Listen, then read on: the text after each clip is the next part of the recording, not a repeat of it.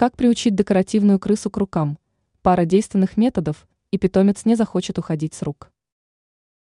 При должном обучении зверек способен выполнять команды практически как собака и сидеть у вас на руках.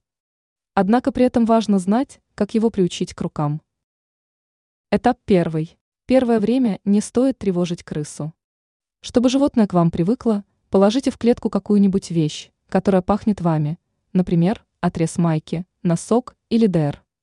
Важно, чтобы при этом клетка была неподалеку, а вы постоянно общались с животным, чтобы оно запомнило ваш голос.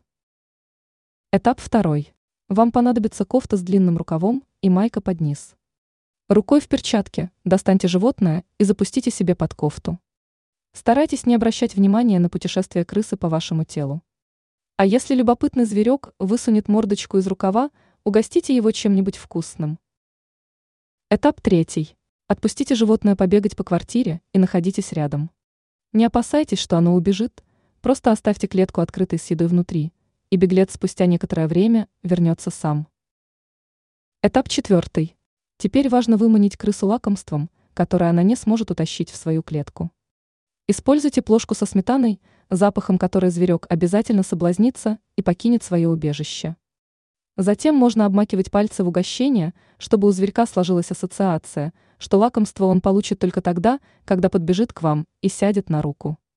Ранее мы перечисляли три вещи, которые нужны домашней крысе для счастья.